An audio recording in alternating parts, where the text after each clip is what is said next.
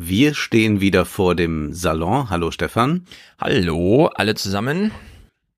Nun ist Deutschland schon ausgeschieden bei der WM, aber hast du es gesehen? Wir sollten äh, natürlich nicht. Okay. Ich habe es natürlich nicht gesehen, aber äh, ich hätte es ja auch erstmal äh, gar nicht so einfach gucken können, denn ich habe gelernt bei unserer hochgeschätzten Vorsitzenden des Deutschen Ethikrats, dass man äh, sich da vielleicht erstmal mit einem Griff ins Portemonnaie behelfen sollte, wenn man das sich ansieht. Und zwar hat sie äh, in irgendeinem Podcast gesagt, meine Söhne werden sich ausgewählte WM-Spiele anschauen mhm. und wir haben entschieden, sie machen dann immer eine Spende für jedes Spiel. Für welche Menschenrechtsorganisation bestimmen Sie? Okay, cool. Das ist äh, so irre, äh, dass ich es unbedingt mal zitieren musste, ja. denn äh, wir haben erstmal diese wunderbare Formulierung und wir haben entschieden darin. Gab es eine Familienart?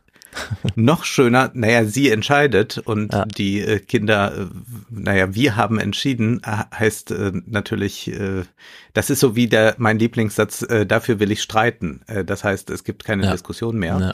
Aber noch besser ist natürlich diese Idee, dass man sich rauskaufen kann also erst einmal ändert ja das äh, zu Hause vor dem Fernseher sitzen nichts in äh, und an den Zuständen in äh, Katar ist, äh, um es jetzt mal korrekt zu sagen, nicht Katar. Ja. Äh, und wir haben ja noch den äh, Punkt, dass wir Quotenmessgeräte nur in einzelnen Haushalten haben und nicht überall. Äh, das heißt, äh, es macht überhaupt gar keinen Unterschied. Es ist vollkommen äh, sinnlos, ob man das jetzt boykottiert oder nicht. Äh, man kann sagen, man findet äh, die WM an sich äh, unsinnig oder was weiß ich, aber dann zu glauben, dass man sich rauskaufen kann, also dass man moralisch äh, einwandfrei dadurch wird, dass man irgendwohin etwas spendet, mhm. ist unter ethischen Gesichtspunkten einfach so albern, dass man sich ja. schon fragt, wie kann das sein, dass einer Ethikratsvorsitzenden so etwas unterläuft oder es unterläuft ihr nicht, dass sie es auch tatsächlich sagt. Mhm.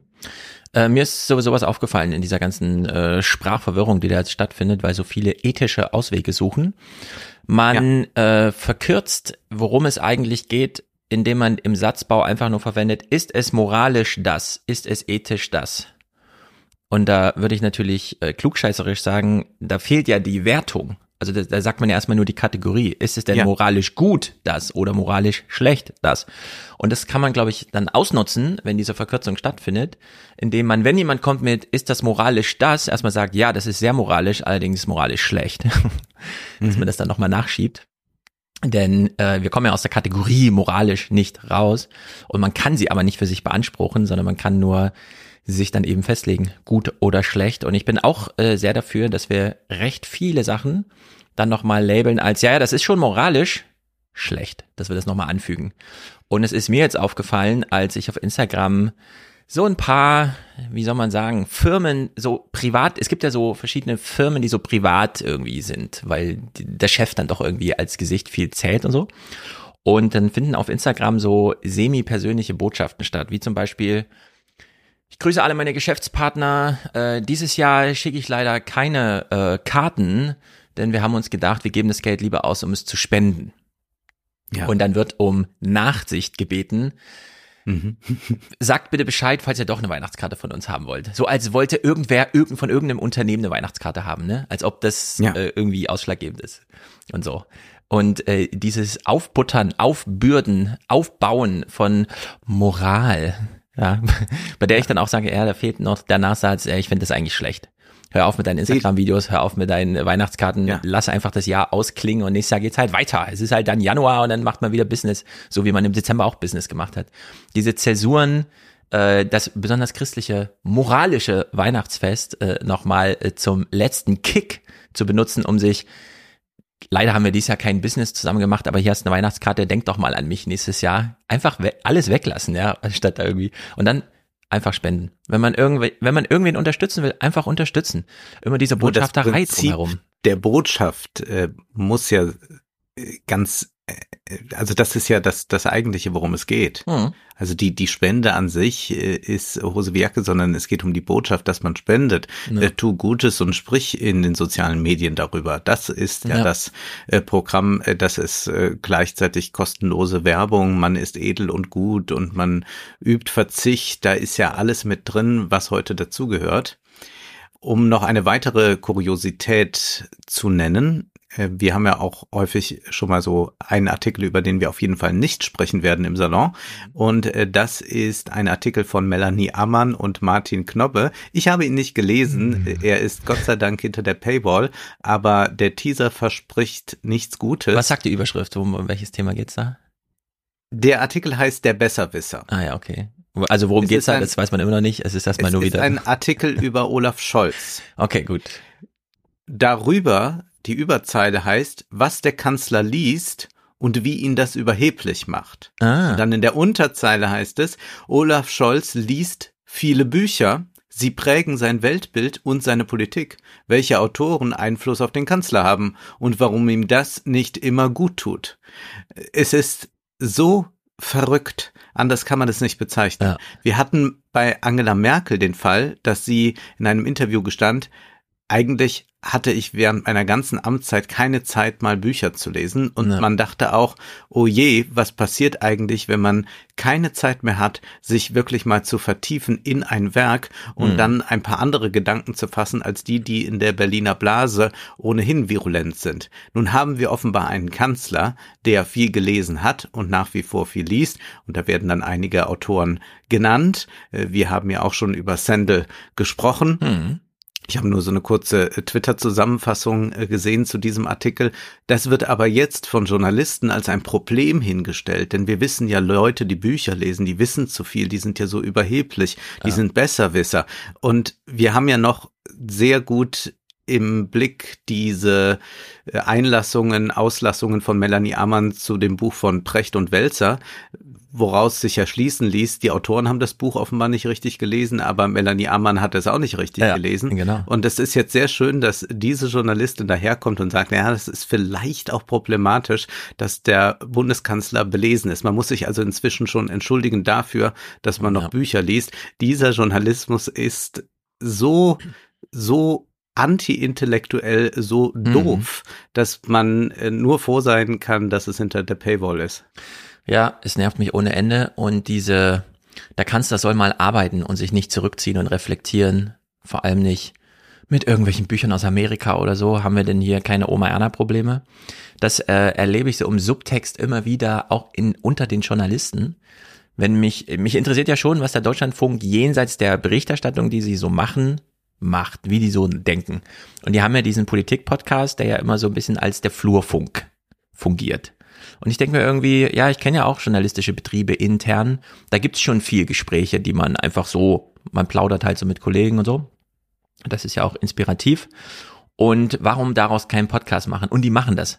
Und das Problem ist aber, jedes Mal, wenn es hoch hergeht, im Bundestag oder sonst irgendwo, erklären die mir erstmal eine Minute lang, dass sie gerade total gestresst auf den Gängen und so weiter stehen, aber sich trotzdem noch Zeit nehmen für den Podcast, wo ich mir denke, nee Leute, gaukelt mir nichts vor, macht's einfach entspannt. Ihr seid halt im Bundestag, da läuft eine Debatte, da muss man nicht jede Minute zuhören.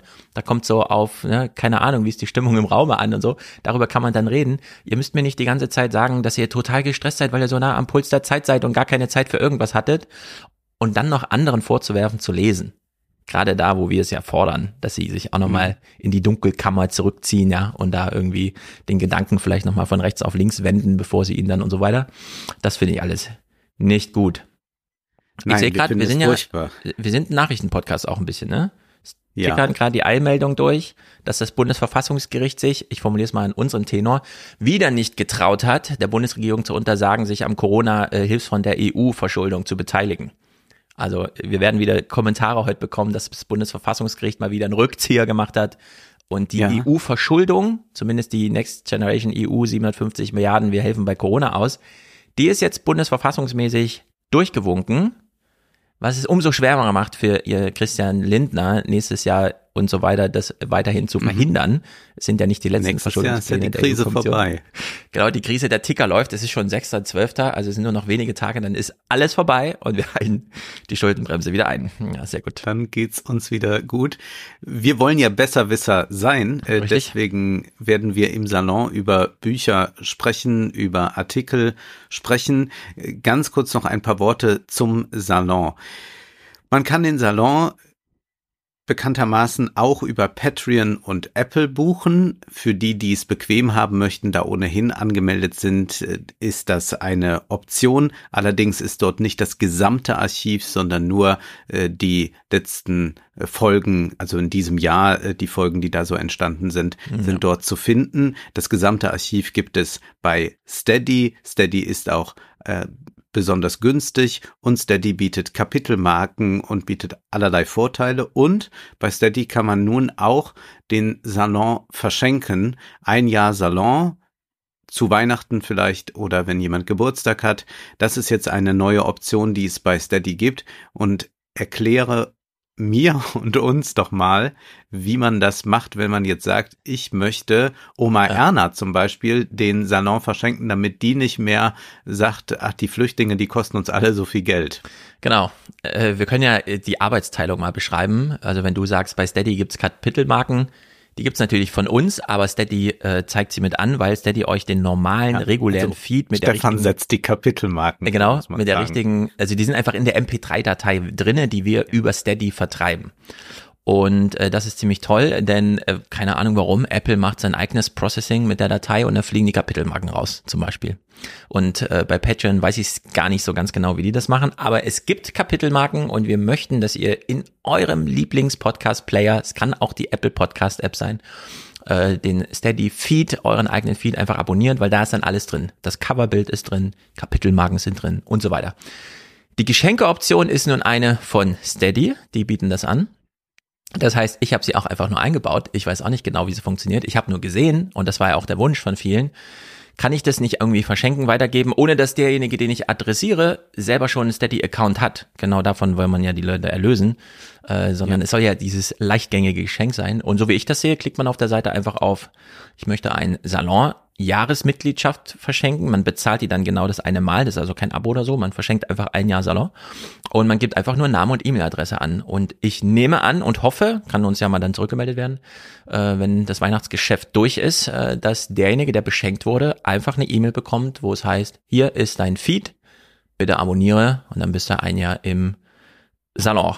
Club. Und äh, also das, äh, je nachdem. Äh, ich werde das jetzt selber nicht einmal durchlaufen, sondern vertraue da Steady. Die haben uns ja, das ist ja das Tolle, bisher immer viel Arbeit abgenommen. Jedes Mal, wenn jemand fragt, wo ja, ist denn hier das und das, nie das. enttäuscht und der Support ist sehr gut. Also genau, wenn man wir, Fragen hat, antworten die. Frag ruhig bei Steady nach, die geben die Antwort. Und ich habe dann nie wieder eine Mail bekommen, die an uns wieder richtete im Sinne von Steady hat mir nicht geholfen oder so.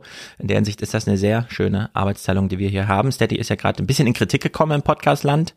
Bei uns jetzt nicht unbedingt. Also ja, Steady ja, kriegt natürlich auch seinen Anteil, aber die arbeiten halt auch dafür. Ja. Gut, außerdem. Wer den Salon verschenken will, kann das tun. Und wir werden im Salon dann auch bekannt geben, äh, wann wir im nächsten Jahr auftreten Richtig. und werden dann auch bekannt geben, wie man an die Karten kommt. Genau, die vier Termine gibt's dann im November-Salon, den wir also gleich im Anschluss hier aufnehmen und der dann zeitgleich mit diesem Teaser hier auch zu hören ist für alle Abonnenten.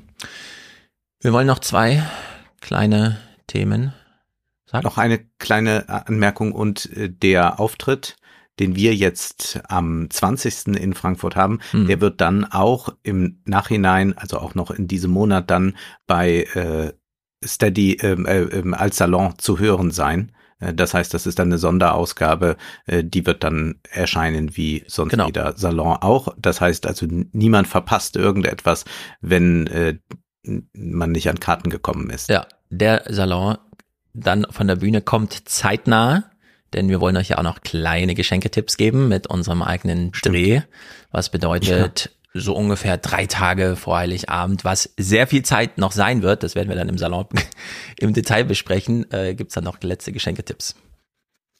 Gut, äh, schließen wir noch mit zwei kleinen Themen. Äh, mhm. fang mal mit deinem an, weil dann ja. kann ich meins hinten dranhängen, weil wir heute mal musisch Ausklang haben hier aus dem Teaser. Mr. Beast ist jetzt der erfolgreichste YouTuber aller Zeiten. Ich habe mir seine Videos zuvor nie angesehen, habe das aber daraufhin mal getan. Also ich habe mir ein paar angesehen. Mhm. Und dieser Mr. Beast ist dafür bekannt, dass er sehr teure Aktionen macht und äh, Fans beziehungsweise andere YouTuber beglückt. Das heißt, er macht zum Beispiel so etwas, wie wir das im ersten Clip hören können. I literally bought every single item in five stores. Starting with this one. All right, boys, fill up the carts. I want everything in the store. Do these zebra pants count as everything? If it's in the store, we're buying it. In this video right here, we bought everything in a store, and you guys really liked the video. So now we're doing it again, but with five stores. Uh-huh. Das ist das alte YouTube-Prinzip. Es ja. funktioniert einmal, dann versuchen wir das Ganze doch nochmal zu steigern in der Überbietungslogik. Funktioniert es dann noch besser. Er kauft dann alles in fünf Shops. Er geht dann zum Beispiel auch zu GameStop und dann verschenkt er Autos und ihm geht es immer um, so sagt er zumindest, Wachstum vor Profit. Er versucht besonders krasse, kostspielige Aktionen zu machen, verbringt mhm. bündelweise Geld oder irgendwelche Konsumgüter und kann damit dann virale Hits landen und das ist auch da wieder geglückt. Jetzt hören wir uns mal den äh, vorletzten äh, Clip an schon dazu, denn das ist die neueste Aktion mit millionenfachen Aufrufen. I spent two and a half million dollars on this private jet and had 11 YouTubers put their hands on it. Whoever keeps their hand on the longest wins the private jet. But if at any point they take their hand off, they're eliminated. The challenge has officially started. The rules are simple. You can't push someone. And yeah, that's it. I've got nothing on the schedule. I can stay here forever. I am willing to do anything, including uh, crap my own pants. I heard. Ähm, ich habe einen Ausschnitt gesehen, wie ein einer der etwas sehr bekannteren englischen YouTuber bei ihm im Studio war und sich das hat mal zeigen lassen. Das ist ja so mhm. Lerchenberg-Größe irgendwie. Und ich ja. habe da gesehen, dass sie gerade in, also in so einer Produktion waren, ähm, Squid Game nachzuspielen. Ja. Also auch hunderte Leute da Gibt drin. Gibt es auch Videos schon, ja. Ja, tausend Kameraperspektiven und so weiter. Und das ist natürlich auch so eine Art, geht schon in die Richtung. Das heißt, die YouTuber stehen jetzt an diesem Privatchat und müssen da die Hand draufhalten, dürfen sich also nicht von diesem Privatchat wegbewegen, äh, machen dann alles Mögliche, um das irgendwie durchzuhalten. Ich sah das und Gleich war ich erinnert an den Film One of These Days, der ziemlich untergegangen ist, der 2020 rauskam von Bastian Günther. Der beschreibt nämlich eine solche Aktion eines Autohändlers und hat damit sehr schön äh, den Wahnsinn der Konsumgesellschaft und auch der amerikanischen Gesellschaft nochmal im Speziellen auf den Punkt gebracht. Den Film kann ich sehr empfehlen und danach kann man sich dann mal die Videos von Mr. Beast ansehen. Sie fliegen dann auch noch mit diesem Privatjet in irgendeinem merkwürdigen äh, also sie, sie fliegen einfach mal so durch die Gegend ja. äh, damit. Und wir hören jetzt äh, noch das Ende dieses Videos, also irgendeiner schafft es dann, gewinnt diesen Privatjet und wir hören uns jetzt an, äh, wie das mit den CO2-Emissionen ist. Und eigentlich ist da Mr. Beast ganz nah bei Alena Büchs. Congratulations! The jet to? My brother and my sister. Let's go to him right now. Three. He's done it! Subscribe to Mr. Beast. He's a legend. Uh, buy all his chocolate and stuff. Everything. And in case you're wondering, we're gonna offset all the carbon emitted during the filming of this video by tenfold. And we're also gonna offset any future carbon emitted by the winner of this jet. Mm. Sehr gut. Ja, das ist die neue Klimaneutralität. Man zahlt einfach für das Unheil, das man angerichtet hat und dann ja. kann man auch mit dem Privatjet durch die Gegend fliegen. Was würde man mit einem Privatjet machen, wenn man ihn gewinnt? Gar nichts. Ist ja totaler Humbug.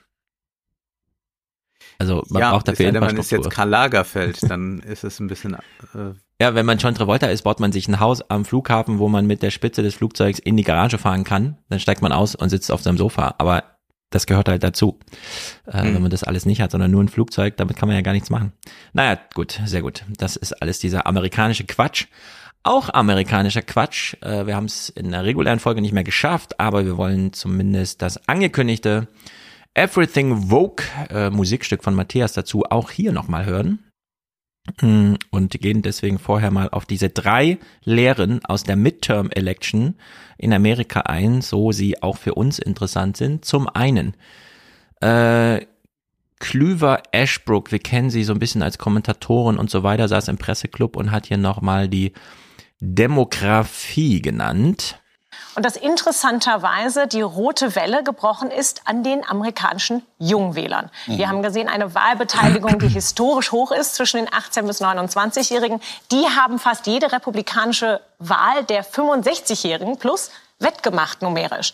Also es tut okay. sich was in Amerika. Also die Jungen haben eine große Rolle gespielt, waren engagiert dabei. Es tut sich was in Amerika und wir haben gesehen, wie Biden aus der Election rauskam, dass er nämlich sagte, ah, das ist auch ein Signal an die Republikaner, die Wähler wollen, dass ihr mit mir zusammenarbeitet, was man nicht schwer wirklich daraus lesen kann. Und äh, es gibt Widersprüchlichkeit in Deutschland, weil zum Beispiel Michael Hogeschwender, ein Politikwissenschaftler im SWR 2 Forum sagte, den Clip müssen wir jetzt hier nicht spielen. Es waren vor allem die Alten, die da gewählt hatten. Nein, äh, die Ashbrook hat recht. Es war tatsächlich so eine kleine demografische Wende, Demo, äh, demografische Wende, die auch dadurch kam, dass äh, die Jungen, die ja auch vorher immer da waren, wir hatten auch schon mal Clips gespielt von Joshua Topolsky in seinem Tomorrow-Podcast, den er leider nicht mehr so häufig macht, in dem er sich darüber aufregt, dass die Jungen einfach nicht zur Wahl gehen. Und diesmal sind sie zur mhm. Wahl gegangen. Und es war eigentlich keine Präsidentenwahl, also eigentlich eine etwas unattraktive Wahl, um hinzugehen, aber hat diesmal wirklich einen Unterschied gemacht. Was eben auch bedeutet, äh, das spielt dann in der Wähleransprache in zwei Jahren wieder eine Rolle.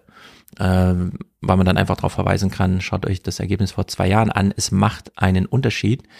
Zweitens, und das ist auch für uns interessant, weil wir haben keine jungen Leute, also das fällt für uns schon mal aus bei Bundestagswahlen. Diese Wählerklasse gibt's überhaupt nicht. Was hat's mit den Umfragen auf sich? Das sollten wir uns aus Deutschland auch nochmal angucken. Es gibt in Amerika ein Phänomen, das wir hier gar nicht so kennen. Äh, das äh, besprechen wir gleich mal nach diesen zwei Clips. Zum einen hier das SWR 2 Forum. Mhm, aber Sie haben die Frage angesprochen. Was ist der Grund dafür, dass die rote Welle ausgeblieben ist? War der Hype einfach zu groß? die Hype war zu groß, die Meinungsumfragen äh, versagen immer wieder. Ähm, äh, das, das ist meine Erklärung. Ich, äh, äh, es gibt, es gibt Seiten, äh, es gibt äh, nuancierte Seiten, äh, obwohl die Wähler vielleicht Weiße waren, das habe ich nicht gesehen. Die, äh, die, Republik die Republikaner haben ihre Anteil an der, das Minderheitenvotum äh, vergrößert. Äh, bei den jungen Schwarzen bis 22 Prozent. Das ist, äh, das ist ein, ein Höhepunkt, äh, den sie nie erreicht hatten. Ja, hier gibt's ein spezielles Problem. Das ist der Literaturwissenschaftler Russell Berman gewesen, den wir, wie wir hören, aus Amerika zugeschaltet waren, der Amerikaner ist und der trotzdem diesen Unterschied nicht kannte, den wir äh, künftig da kennenlernen müssen.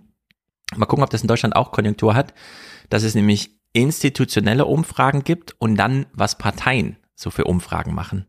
Und AP, die ja seit 175 Jahren diese, wir callen jetzt mal die und die Wahl, weil sie mathematisch unmöglich ist, dass der Konkurrent nach aufholt, die schauen sich ja auch nur Umfragen an und die unterscheiden ja ganz scharf zwischen, sind das jetzt eigentlich äh, wirkliche Umfragen oder hat ja die Partei einfach, weil die sich auch dafür interessiert, die veröffentlicht dann auch Kram, aber eben mit so einer gewissen Note. Und so wie der Berman hier sagte, die Umfragen lagen falsch und man kann allerhöchstens in Nuancen da irgendwas rauslesen, so Wählerwanderung oder so, sind die Profis hier vom äh, 538 heißen sie, glaube ich, also Nate Silver und so, ganz anderer Meinung, was die Midterm Election angeht. The polling average was masking a disagreement between the institutional pollsters and the Republican leaning pollsters. The institutional pollsters showing better numbers for Democrats, and a lot of these partisan pollsters showing, you know, Fetterman losing, showing you know Warnock well, losing, it's, showing, it's showing Kathy Hochul losing, and showing Patty Murray losing in Washington. Right? I mean, there this this is not a good night for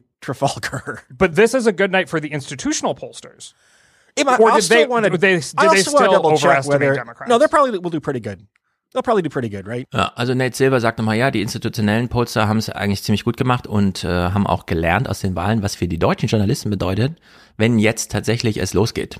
Was weiß ich, äh, Raison Ron DeSantis erklärt seine äh, Kandidatur und dann fragt man gleich, wie populär ist er denn und so. Man kann diesen Umfragen nicht vertrauen. Man muss sich ganz genau anschauen, welche Umfrage man hier zitiert. Hm. Man darf nicht einfach aus den Medien, ah ja, da geht gerade so eine durch oder so, sondern dann könnte man da auf dem Holzweg sein. Eine, die mit denen die Republikaner irgendwie so nochmal Meinungsbildung im Publikum quasi äh, verursachen wollen.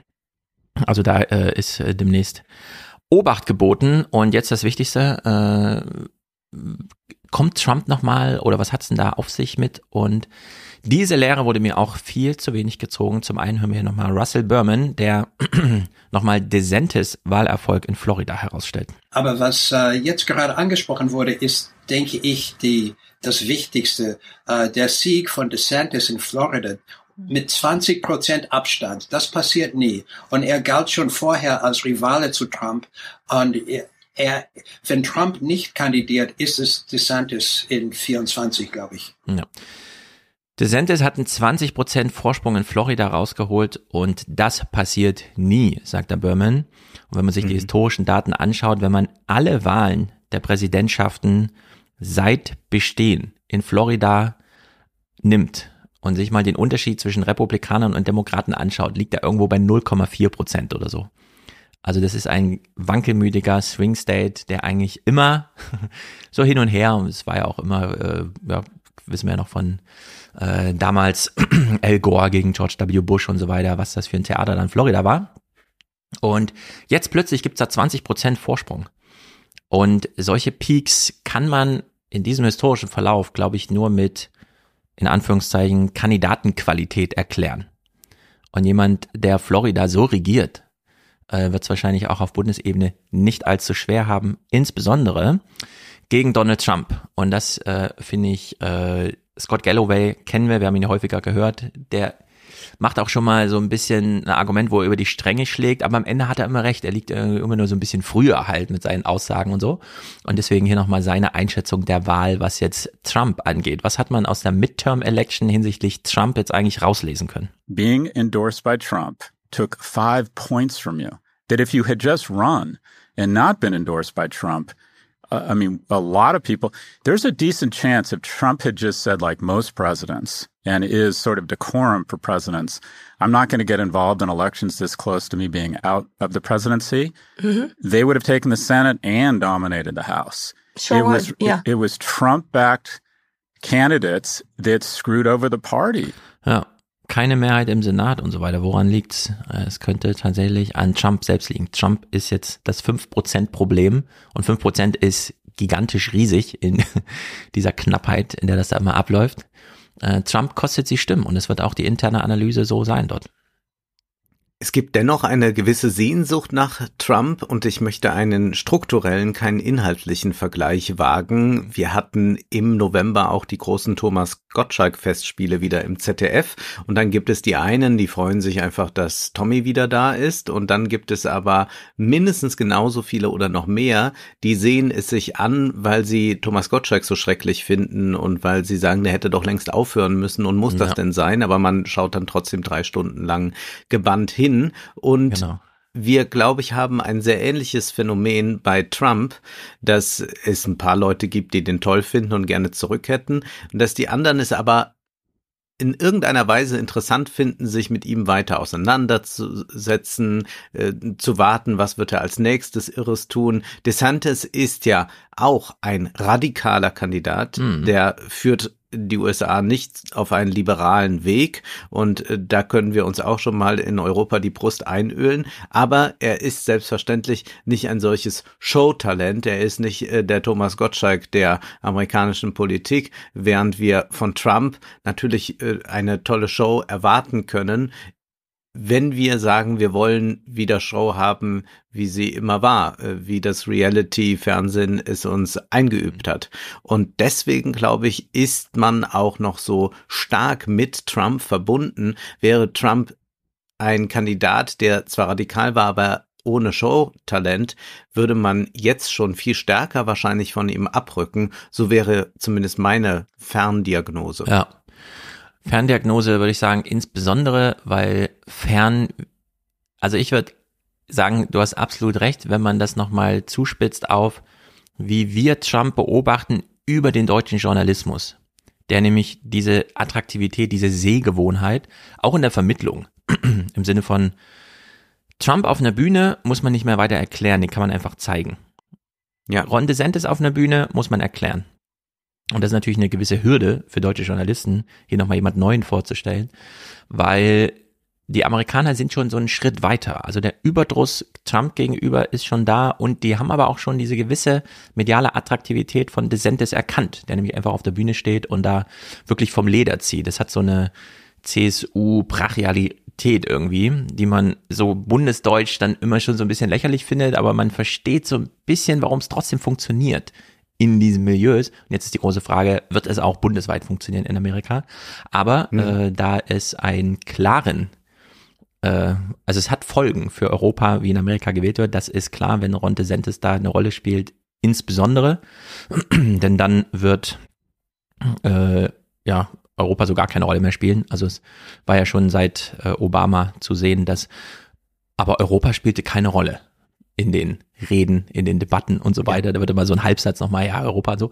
Aber das wird dann gar keine Rolle mehr spielen. Also Europa ist dann völlig raus, äh, denn dann beginnt sozusagen, was ja Biden jetzt auch einläutet, das neue amerikanische America First Zeitalter. Und in der Hinsicht muss man sich eigentlich jetzt mit Ron DeSantis befassen.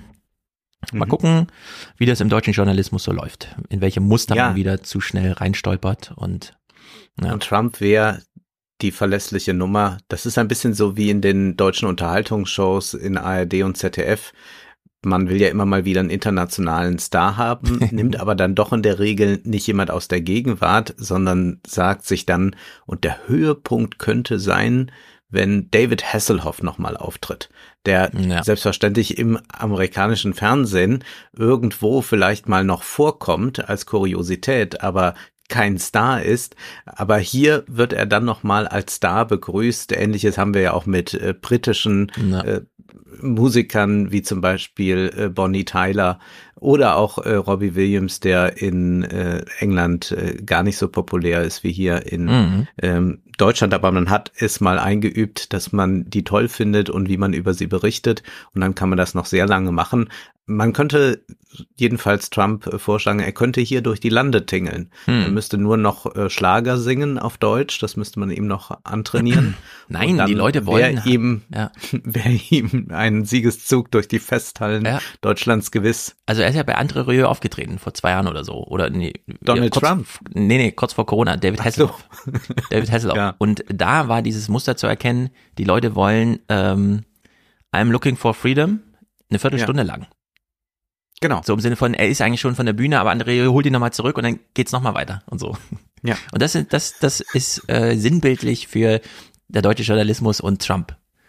Er ja. ist schon von der Bühne gegangen, schade, können wir nochmal zurückspulen, wir zeigen es einfach nochmal und so, ja. Das ist einfach, ja. äh, das ist ein bisschen verloren. Ich äh, werbe sehr dafür, dass wir uns da alle nochmal Ron DeSantis jetzt zu Gemüte führen, denn er wird es wahrscheinlich werden. Äh, 20 Prozent in Florida, das bedeutet irgendwas. Da muss man nicht allzu viel rumgeheimsen und weil man da noch mal was Kluges sagen will, so man kann einfach erstmal die Arbeitsthese in den Raum stellen, Ron DeSantis wird der nächste amerikanische Präsident.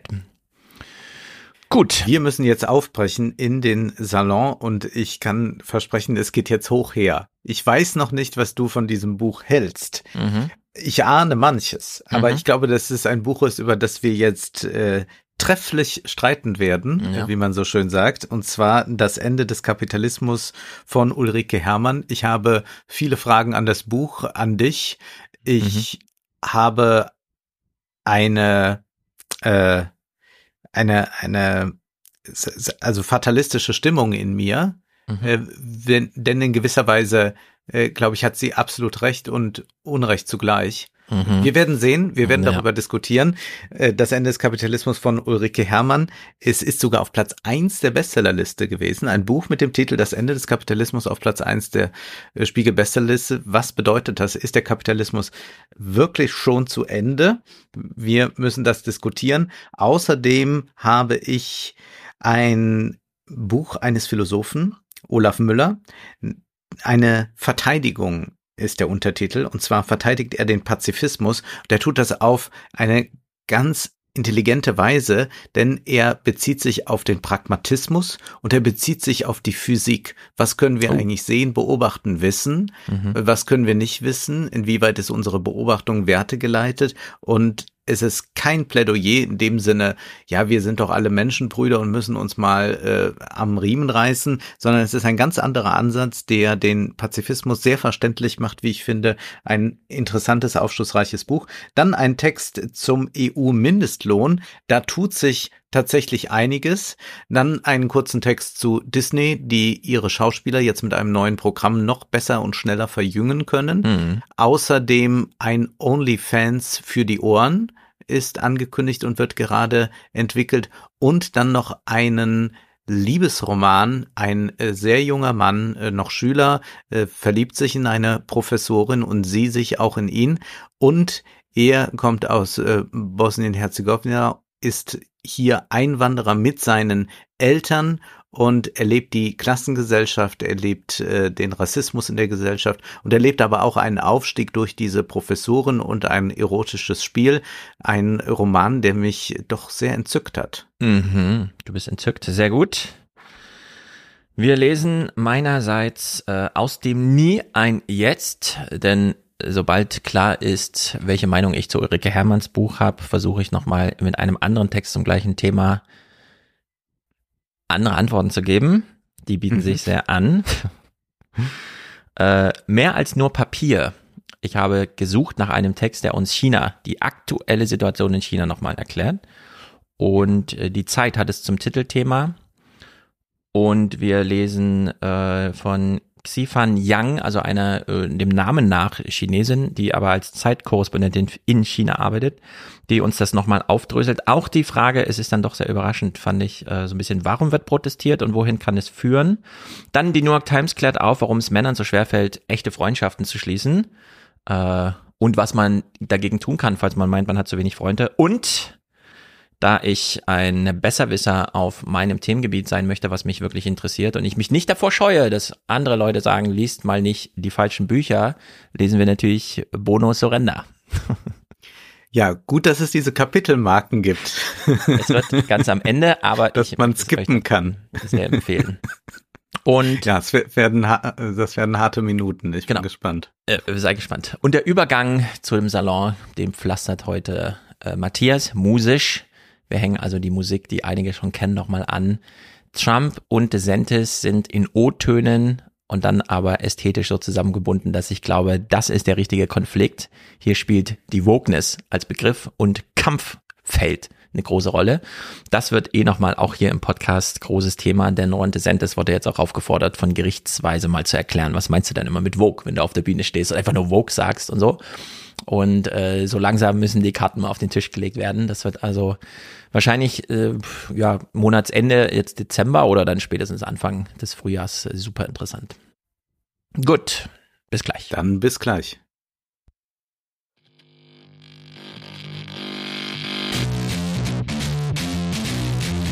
You know what woke means? You know what woke means? Everything woke. Everything woke. Everything woke turns to shit. Because our policies work. Leadership matters. Matters. It's true. It's true. We have maintained law and order. It's true. We have protected the rights of parents. It's true. We have respected our taxpayers. It's true. And we reject woke ideology. You know what woke means? You know what woke means? Everything woke. Everything woke. Everything woke turns to shit. Everything woke. Shit. Because our policies work. Leadership matters. Everything woke turns to shit. Leadership matters. Matters. We fight the woke in the legislature. We fight the woke in the schools. Never ever surrender to the woke mob. Florida is where woke goes to die. It's true. It's true. You know what woke means? It's true. Everything woke. It's true. Everything woke. It's true. Everything woke turns to shit. Leaders don't follow, they lead.